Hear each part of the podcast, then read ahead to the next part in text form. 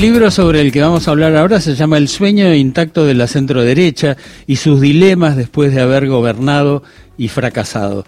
Eh, lo firma Mariana Gené, doctorada en ciencia política por la UBA, con una maestría en ciencias sociales en París, docente en la UBA y en la Nacional de San Martín. No menos titulado es su coautor, el doctor Bomaro, eh, y a ella le damos la bienvenida a Mariana Gené. Hola. Buenas, muchas gracias. Qué lindo tenerte acá, gracias por venir. Un placer. Bueno, es interesante el libro porque es el sueño intacto de la centro derecha, se plantea, eh, eh, Carlos, que si antes la centro derecha llegó con la, con la dictadura, a partir de Mauricio Macri llegó con el voto popular y hoy sigue siendo una de las preferidas y puede llegar con el voto popular, pero incluso se suma la ultraderecha esta vez, que también tiene chance de sacar puntos y cada vez está creciendo más en las encuestas. Y la pregunta que se habrán hecho es, ¿es por qué no? ¿O qué está pasando? ¿Cómo, cómo fue? Mariana. Totalmente. El libro recorre ¿no? la génesis de esta derecha competitiva, podemos decir, ¿no? Desde la conformación del PRO, eso está muy trabajado ya en otros, en otros libros, en otras investigaciones es algo que conocemos, pero recorre ¿no? cómo fue la conformación de Cambiemos, la, la, alianza con los radicales, con pedazos del peronismo y con otras y con otras expresiones de la derecha subnacional, podríamos decir, cómo llegó al poder, cómo llegó al poder en 2015 moderando su discurso, ¿no? No sé si recuerdan ustedes, ¿no? Esa idea de no te vamos a sacar nada de lo que, de lo que tenés, ¿no? No vamos... Incluso su alianza con el peronismo, porque hizo actos con Hugo Moyano, no nos olvidemos. Y te acordás que iba a ser un, monumento con Perón. fue para una, la inauguración de un monumento a Perón, donde Moyano y Mauricio Macri se sacan una foto y donde Mauricio Macri no habla mal de Perón, le resalta algunos valores. Total, eso está muy presente en el capítulo 6 del libro, ¿no? La relación que después tuvo el macrismo con los sindicatos y con los movimientos sociales. ¿no? En ese, en ese aprovechar también cierto, cierta, cierto distanciamiento que habían tomado algunos actores populares organizados del final del, del kirchnerismo, el final del segundo gobierno de Cristina Fernández de Kirchner, y decíamos, llegó en 2015 con un moderando el discurso porque tenía mucha legitimidad muchas de las políticas públicas, muchas de las conquistas durante los, los años de gobiernos kirchneristas y ahora en 2023, tal como decís Gisela, la, el escenario es bastante distinto, ¿no? Ahora existen opciones más a la derecha, de derecha más radical y por lo tanto algunos actores suponen que pueden hacer mucho más explícito un discurso más claramente de derecha. Pero además, Mariana, así como vos decís que antes el PRO, por ejemplo, decía no te vamos a sacar nada de lo que tenés, ahora lo que están diciendo es eso, te vamos a sacar una cantidad de cosas y te lo vamos a sacar más profundamente y más rápido. Pero hay algo que me llama la atención y te quería preguntar, y a esto va a el, el que, va, el que vota. Eh, más rápido lo, van a hacer y la gente sigue eh, diciendo que sí lo va a votar. Eh, hay una pelea entre las clases medias pobres y todo de, de, la bronca, los planes sociales, o hay algo de eso? En el libro trabajamos mucho sobre esa pregunta, ¿no es cierto? Sobre cuáles son las condiciones sociopolíticas realmente existentes para un programa de derecha, un programa de reformas, ¿no? de reforma laboral, de reforma impositiva, de reforma jubilatoria más agresivo que el que lograron pasar en 2017. Y uno ve sin duda que en términos, ahora en la, en la campaña electoral, que está a punto de empezar, pero que ya estamos claramente en, en, este año electoral, en términos discursivos, esos discursos ganan mucho terreno, ¿no? El de, bueno, si dimos la oportunidad a dos gobiernos de muy distinto signo, digamos al, de Macri y al del Frente de Todos, y ninguno de ellos estuvo a la altura de su promesa electoral, podemos decir muy rápidamente, entonces para algunos, ¿no? Esos discursos de soluciones más tajantes empiezan a, digamos, a, a ser más audibles y a ser más atractivos. Sin embargo, qué tan posible es llevar adelante ese programa si eventualmente se ganan las elecciones. Eso es mucho más complicado de establecer y en el libro trabajamos mucho sobre la resiliencia de los actores sociales organizados y también sobre la descoordinación de los actores empresarios que, por supuesto, apoyan, digamos, apoyaron la campaña de Cambiemos, pero después no tuvieron la relación que Cambiemos hubiera pretendido que tuvieran con el gobierno o hicieron las inversiones o apoyaron con tal contundencia. Y Mariana, digo, honrando el título del libro, ¿cuál sería el, el cuál serían los sueños de la centro derecha? Yo la llamaría la derecha, pero bueno, eh, ¿cuáles serían esos sueños y los más intactos? Bien, por un lado es cierto, ¿no? No hay duda de que ahí tenemos actores netamente de derecha para recoger el guante de eso, y también tenemos actores de centro, ¿no? Digamos, eh, eh, discutimos bastante sobre el título, que es un título que, digamos, que puede hacer ruido a un lado y al otro. Pero, por ejemplo, los de centro, ¿quiénes serían? Y, por ejemplo, uno podría decir parte de los radicales, ¿no? Vos dirías mm. que Martín Lustó es de derecha. Ahora, bueno, sí, sí, ahí, ahí, hay una cosa que te, te, consulto. Cuando... ¿O no le dirías de centro derecha a él? ¿Le dirías de derecha? Bueno, es que sí, digo, el, por ejemplo, Fernando Carlitos Iglesias. te hubiera editado el, título y te pone de derecha. Fernando, Iglesias, Sin duda, por eso, Fernando Iglesias, Pichetto. Eh, Marra. No este, son lo mismo. López Murphy. Que, ¿Dirías que son de centro derecha? No, todos ellos que acabas de decir, diría sin duda que son de Pero derecha. Ahí Pero hay algo que, hay una cosa, claro, lo que pasa es que el centro derecha es un centro por obligación de lo que va haciendo peso sobre la derecha más grande. De hecho, nosotros trabajamos, voy a después a la idea de cuáles son los sueños que están intactos, ¿no? De hecho, nosotros trabajamos mucho en el capítulo 2, que es el capítulo sobre los, sobre los radicales, trabajamos sobre el drama del radicalismo, podríamos decir, ¿no? Sobre el drama del radicalismo en el camino que llevó a la constitución de Cambiemos, ¿no? En sus intentos drama, previos. Drama que, se, que creció en estos años, además. Totalmente, drama que creció y que los reposicionó igual de todos modos, ¿no? Mostramos el derrotero en el cual intentaron el Frente Cívico y Social, intentaron el Frente Amplio UNEN, intentaron opciones progresistas y lo cierto es que todo el voto progresista estaba más cerca del kirchnerismo y esas opciones eran muy difíciles de, hacer que despegaran y parte del voto radical se les iba escapando por abajo, digamos, más allá de la voluntad de algunos de sus dirigentes, parte de los votantes radicales ya estaban virando hacia el PRO, sin duda en la ciudad de Buenos Aires, ¿no? sin ninguna duda, pero también en otros grandes centros urbanos. Con lo cual, nosotros decimos en ese capítulo, ¿no? el, el radicalismo logró supervivencia organizativa, ¿no? Logró no enterrar a un partido que para sus dirigentes y para muchos de sus de sus miembros es identitariamente muy fuerte, al costo de ceder un programa, ¿no? Al costo de, sin duda, ir hacia la derecha, ¿no? A la derecha radicales se llama ese capítulo. Eh, Sí, Mariana, en relación con los radicales y con, y con otras fuerzas políticas que van en línea con eh, Juntos por el Cambio, digamos que sería el, más, el mascarón de proa o el PRO, pensaba en el Frente de Frentes en Santa Fe, eh, en donde además el socialismo se está sumando, ¿no? ¿Cuánto de antiperonismo hay en ese armado, en el armado electoral eh, de centro derecha o de derecha? Sin duda, parte de esa, digamos, de, ese armado tiene un antiperonismo muy fuerte, digamos, ¿no? Que anida en, parte del radicalismo, sin duda alguna, el cual Alfonsín logró desdibujar, logró, logró correr de la escena al reinventar el radicalismo en, la vuelta de la democracia y logró darle una, una, una nueva identidad, podemos decir, pero ese antiperonismo estaba muy fuerte en parte de sus dirigencias y de sus bases. Uno podría decir en parte eh, algo similar de unas partes del socialismo. Yo diría que en Santa Fe todavía esa discusión se está dando, ¿no? O sea, así como se dio en el radicalismo y fue bastante fuerte, yo diría que en el socialismo todavía está teniendo lugar esa discusión de en un contexto en el que la política argentina hace tiempo ya se polariza y se volvió bicoalicional, digamos, y esas dos coaliciones están tan marcadas, digamos, en términos programáticos, como quizás no estaban en la historia argentina precedente, ¿no? El peronismo y el radicalismo, cuando en nuestro viejo bipartidismo podían mostrar facetas más de izquierda y más de derecha, los dos partidos. Ahora las dos coaliciones se reparten, digamos, ¿no? El campo ideológico, entonces queda un poco poco espacio para esa avenida del medio que en algún momento mm. se quería ancha y que nunca logró ser tan ancha. bueno, no me acuerdo si al final contestaste lo de los sueños. No, bueno, entonces... No lo, respondí, no lo respondí porque me entusiasmé conversando.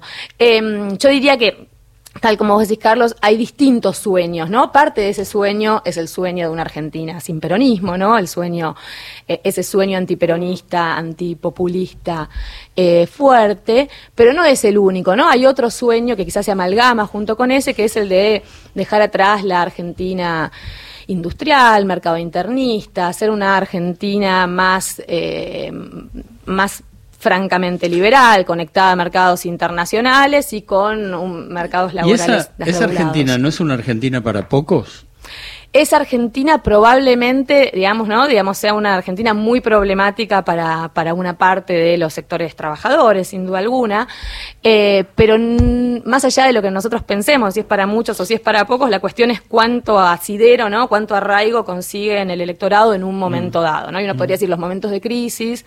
Los momentos de crisis no necesariamente tienen salidas por derecha, ¿no? En el momento de crisis pueden tener grandes salidas por izquierda, pero en un momento, digamos, de frustración política en el cual el intento de, una salida eh, progresista, podemos decir, eh, que, que, congregara a distintos actores del, centro y de la izquierda no estuvo a la altura de las demandas de, de sus votantes, puede generar el hartazgo y puede generar las condiciones de posibilidad para ese triunfo electoral, pero no necesariamente para el éxito de ese programa electoral. Pero me llama la atención porque es desde un lugar raro, ¿no? Porque es, ah, bueno, pero entonces no me da, no me diste las planes, no me generaste esto, no me llenaste la heladera, entonces voto a la derecha que me que no me va a llenar la heladera tampoco. Pero ahí es una reacción más visceral, digamos, hay y ahí y ahí se puede entender el voto de mi ley, porque yo no lo puedo entender. Ahí hay, hay dos, dos instancias, ¿no? Que digo es eh, digo, en las mejores intenciones y con todo viento a favor,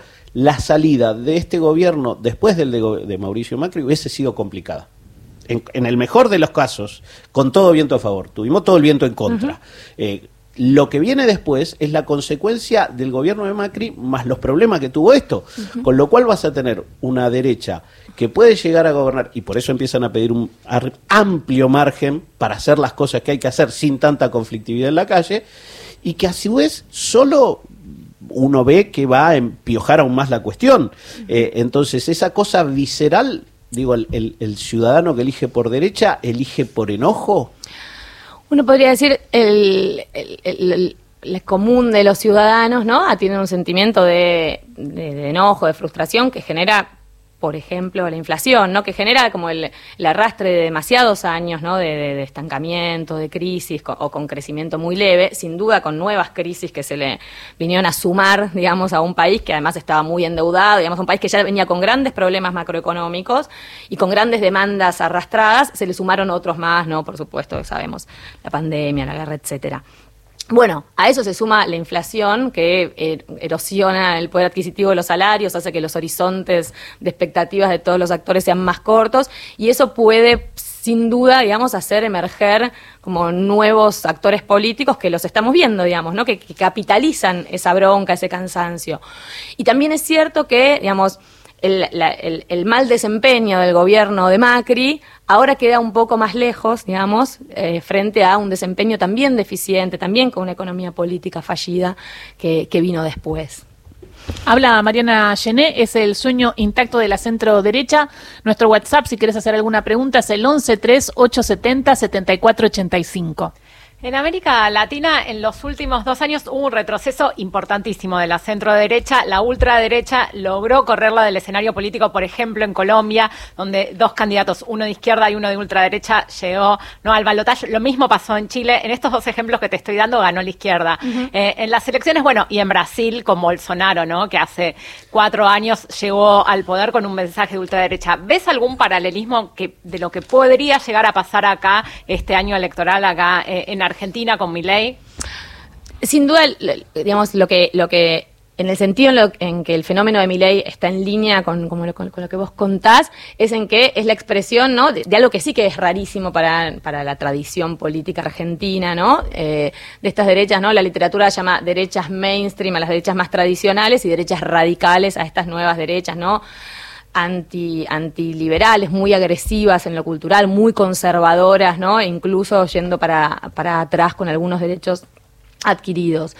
Lo que está por verse, digamos, en, en, Argentina es cuál es la construcción, digamos, cuánta robustez tiene la construcción partidaria, los apoyos, ¿no? La, densidad organizativa que pueda tener eh, la figura de Milei, que sin duda tiene como figura, digamos, ¿no? Mucha va, creciendo mucho, mucho conocimiento y mucha popularidad en algunos sectores, pero en Argentina hay en cambio un partido, digamos, una coalición de centro derecha o de derecha muy robusta que le pelea también la, el, terreno, ¿no? Y, tal como decías, en América Latina el escenario parece muy muy peleado, muy, ni siquiera peleado, muy fragmentado, ¿no? Cuando, cuando ganaron las derechas eh, hace, hace cinco o seis años, muchos de, los estudios decían no es un giro a la derecha, no es un giro a la derecha como fue en su momento el giro a la izquierda, en el sentido de que no es una un cambio copernicano en las preferencias de los votantes, sino más bien un cansancio con cierto desgaste de los gobiernos de izquierda en la región. Bueno, ahora no, uno podría decir que en América Latina no se ve un, como un consenso fuerte ni para los eh, gobiernos de izquierda ni para los gobiernos de derecha, probablemente porque muchos países de América Latina están lidiando con crisis muy fuertes, ¿no? Y hasta que no viene alguien que muestra una solución, es difícil que construya algo parecido a una hegemonía, podríamos decir, ¿no? A un rumbo que se consolida. Eh, Mariana, las dos últimas por mi parte. La principal, quiero saber si sos familiar de la familia artística que lleva tu mismo apellido. exacto, era mi tío abuelo Juan Carlos Gené, alguien que yo adoraba. Y mi tío Hernán Gené, que también es director de teatro, vive en España, es un, gran amigo. ¿Sabes qué? Eh, digamos, ¿quién era el, qué era tuyo entonces el papá de Juan Carlos? El papá de Juan Carlos era mi... ¿Bisabuelo? Bisabuelo, exacto, gracias. Bueno, ¿sabés que fue mi profe en matemáticas? ¿En serio? En el, sí, en el Mariano Moreno. Oh. Y hay una cosa que dijo eh, este, este Gené que nunca olvidé. Y siempre cito. Él este, alguna vez fue reprochado por algún alumno que creía que merecía un 10 y él le había puesto, suponete, 8, ¿no? Y entonces él dijo, mire... Eh, Ocho es para los alumnos, nueve es para el profesor, diez es para Dios. es muy bueno. Creo que hoy en día no sería tan popular eso dicho, pero si lo voy a hacer cuenta a mi papá, le va a encantar solo por, por recordarlo a él. Sí, bueno, era, el profe de matemática, muy severo. ¿eh? Me imagino con esto que nos está contando. Bueno, lo último por mi parte es cuál es tu mirada... No, lo cambio, lo cambio. ¿Cuál es la, la, la figura de la centro derecha que leyó el libro y que le gustó más y el al que menos le gustó más? bueno, el libro, hoy estamos a 13 de marzo, el libro salió a las librerías el primero de marzo, así que todavía no tuve las devoluciones, tuve las devoluciones de gente muy cercana, todavía no tuve las devoluciones de alguno de los actores que entrevistamos, ¿no? Nosotros entrevistamos a muchos políticos de, de Más de 50, ¿no? De cultura, de todo. Exacto, entrevistamos un montón y entrevistamos también, ¿no? A, digamos, a líderes sindicales, de movimientos sociales, empresarios, pero sí diría que al, al, al conversar con esos eh, referentes de Cambiemos, las sus evaluaciones eran distintas, ¿no? Para algunos, digamos, algunos están muy de acuerdo con parte del argumento del libro, que era por qué no pudieron avanzar. Bueno, porque se encontraron con algunos obstáculos en su construcción política y en los actores sociales realmente existentes que tenían enfrente. Ahí está marcado el 2017 y el tema de la, reforma previsional como punto en el libro. Exacto, ¿no? Ese momento en que ganaron las elecciones y parecía que tenían la suma del poder público. te pido nombres, te pido nombres. ¿A quién le gustó más y a quién le gustó menos? es que te juro que no lo sé porque acaba de salir el libro. Ah, Yo podría decir que eso, que algunos nos, nos discutían mucho más en nuestros argumentos cuando estábamos ahí haciendo el trabajo de campo y otros estaban más convencidos, unos estaban más de acuerdo con que el gobierno había fracasado en sus aspiraciones de máxima, digamos, los entrevistábamos al final de, del gobierno, y otros, en cambio, nada, elegían, eh, elegían resaltar, ¿no? Que, por primera vez terminaban, lograban completar el mandato, que habían salido fuertes aún eh, después del, desastre que habían sido las elecciones de las primarias, ¿no? Y que las marchas del Si se puede les habían dado nuevo vigor y los habían mantenido juntos. El próximo que pueden hacer es eh, la, la crítica desde adentro del frente de todos en el sentido del progresismo y en qué lugar estamos como para que la ultraderecha crezca tanto, ¿no? Digo, eh, teniendo en cuenta lo que estamos viviendo y supongo que también eso debe haber salido y teniendo en cuenta hoy de que en las encuestas hablan de que los chicos de menos de 18 años que votan votarían a un candidato como Milei que eh, cuando hablas con ellos les, les quitaría un montón de, derechos, ¿no? El derecho a la salud pública, el derecho a la educación. Es muy fuerte. Igual, ahí hay algo que es, digo, rápido porque ya se termina todo esto. Eh, probás por eh, izquierda o progresismo y no, probás por una derecha canchera y no, vas a probar con la derecha. Quizás no son las fuerzas, quizás ese es el sistema. Es el, Sí. No, estamos Sí. todos de acuerdo, porque hay que Yo diría como que sí, que no, que sin duda algo, algo de eso ocurre, ¿no? La frustración con probar, probar, para, sobre todo para personas que no están súper politizadas, que, o que les encanta la política, sino que viven con cierto cansancio, ¿no? Con cierto hartazgo los discursos de políticos y políticas en contextos de crisis, y entonces es como, bueno, intentemos. Pero de vuelta voy a decir, eso no quiere decir que ese programa sea fácil de llevar a la práctica en un país, una sociedad como la Argentina, movilizada, con capacidad de resistencia y que la ha demostrado en 2017, como dijo Gisela, y que la demuestra en distintas situaciones, ¿no? Digamos, no, no, no es tan evidente que ese programa tenga vía libre en la sociedad argentina que existe hoy. Dios te oiga. Anda. El dios, de- el dios del El dios 10. del El bisabuelo. del bisabuelo.